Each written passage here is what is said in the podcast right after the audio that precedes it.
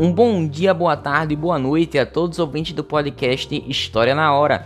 E hoje nesse episódio em que vamos falar sobre iluminismo, isso mesmo, o século das luzes, que se desenvolveu durante grande parte do século XVIII e influenciou as sociedades europeias, sociedades americanas, a partir do pensar e do raciocinar, já que era este o caminho de iluminar a humanidade, em valorização da razão, do questionamento, da investigação e da experiência. Isso sem falar na crença no direito dos indivíduos à vida, à liberdade, à posse e aos bens materiais, criticando o absolutismo, mercantilismo, os privilégios da nobreza, do clero e, por outro lado, defendendo a liberdade e a igualdade de todos perante a lei. E quando eu falo essas características, me lembro logo da Constituição atual do Brasil, de 1988, e também dos valores das democracias modernas.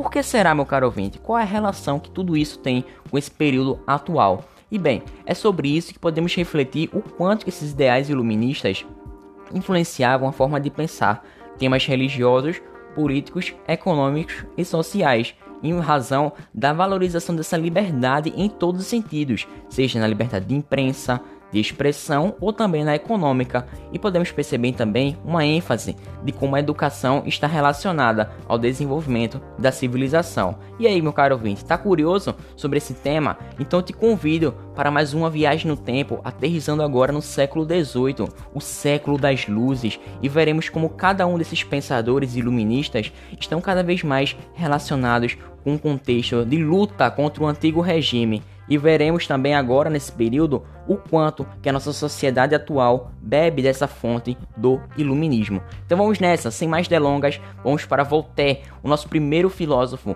que viveu de 1694 até 1778.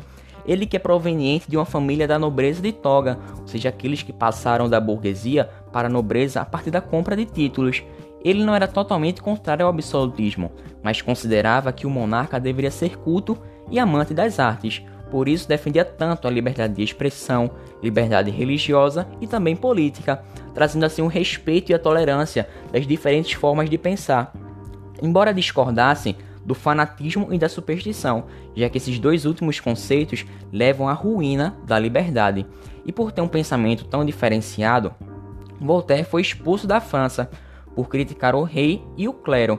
No entanto, foi convidado por monarcas de outros países, fazendo assim um depotismo esclarecido, que veremos daqui a pouco o que ele significa, né?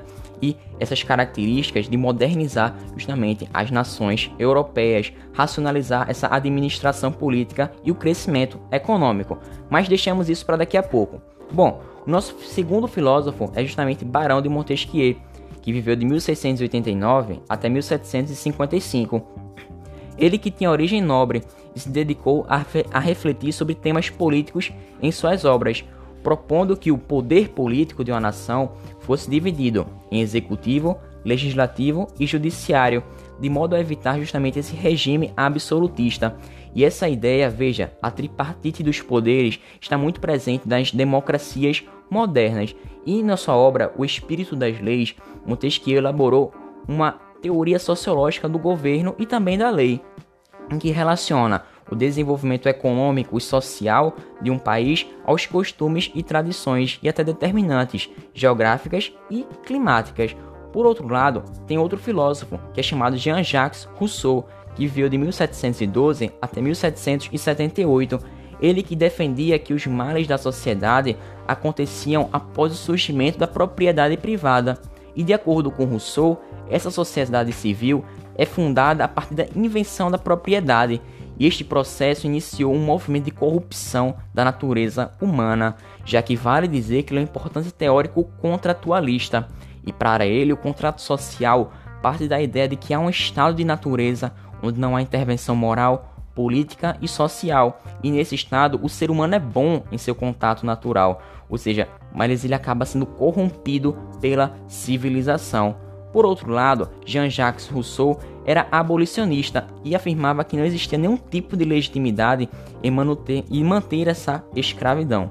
Bom, Rousseau defendia que o ser humano é melhor quando está mais próximo da natureza, e quanto mais distante, fica mais corrupto.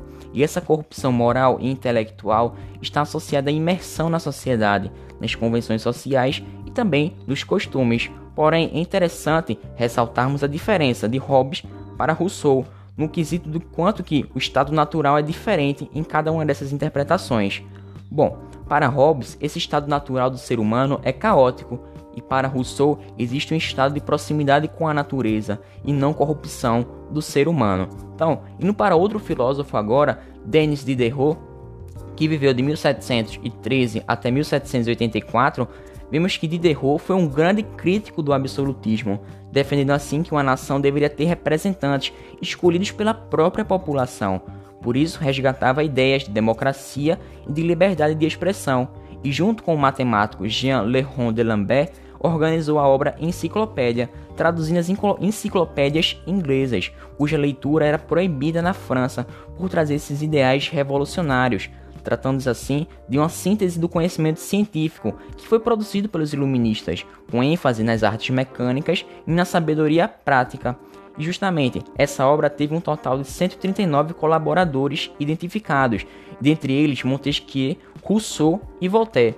Bom, mas no início do podcast se tem uma coisa chamada de despotismo esclarecido. O que será, meu caro ouvinte? O que isso significa?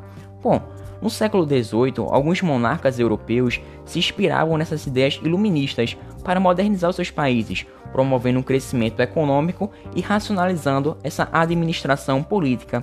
Por esse motivo, alguns filósofos iluministas foram contratados como conselheiros reais, existindo assim um despotismo esclarecido, cujo objetivo era realizar uma série de reformas administrativas, econômicas, educacionais e também jurídicas, visando promover o fortalecimento desses estados. Podemos citar principais déspotas esclarecidos de cada período. Por exemplo, Marquês de Pombal, o ministro de Dom José I que governou Portugal de 1750 até 1777. Por outro lado, temos Catarina II da Rússia, José II da Austrália e Frederico II da Prússia, que também adotaram esses ideais iluministas em seus países, mas sem romper com o poder absoluto que detinham. Cuidado com essa última frase, eles não deixavam para lá o poder absoluto.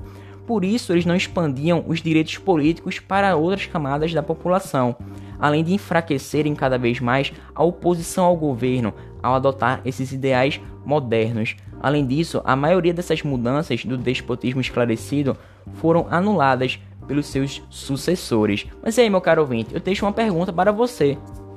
E no âmbito econômico, como é que acontecia a presença desses ideais iluministas, já que eles combatiam o mercantilismo que era empregado por diversos governos absolutistas? E como esse pensamento iluminista defende o liberalismo? E o que é esse liberalismo? Quais são os filósofos do liberalismo, os fisiocratas, os filósofos clássicos e como tudo isso se relaciona com os dias de hoje? Bem, são sobre essas perguntas que vou trazer no nosso próximo podcast, que eu te convido já à sua audiência. E desde já eu te agradeço, espero que você tenha gostado. Fiquem com Deus, até uma próxima. Muito obrigado, espero ter te ajudado de alguma forma. Valeu, falou!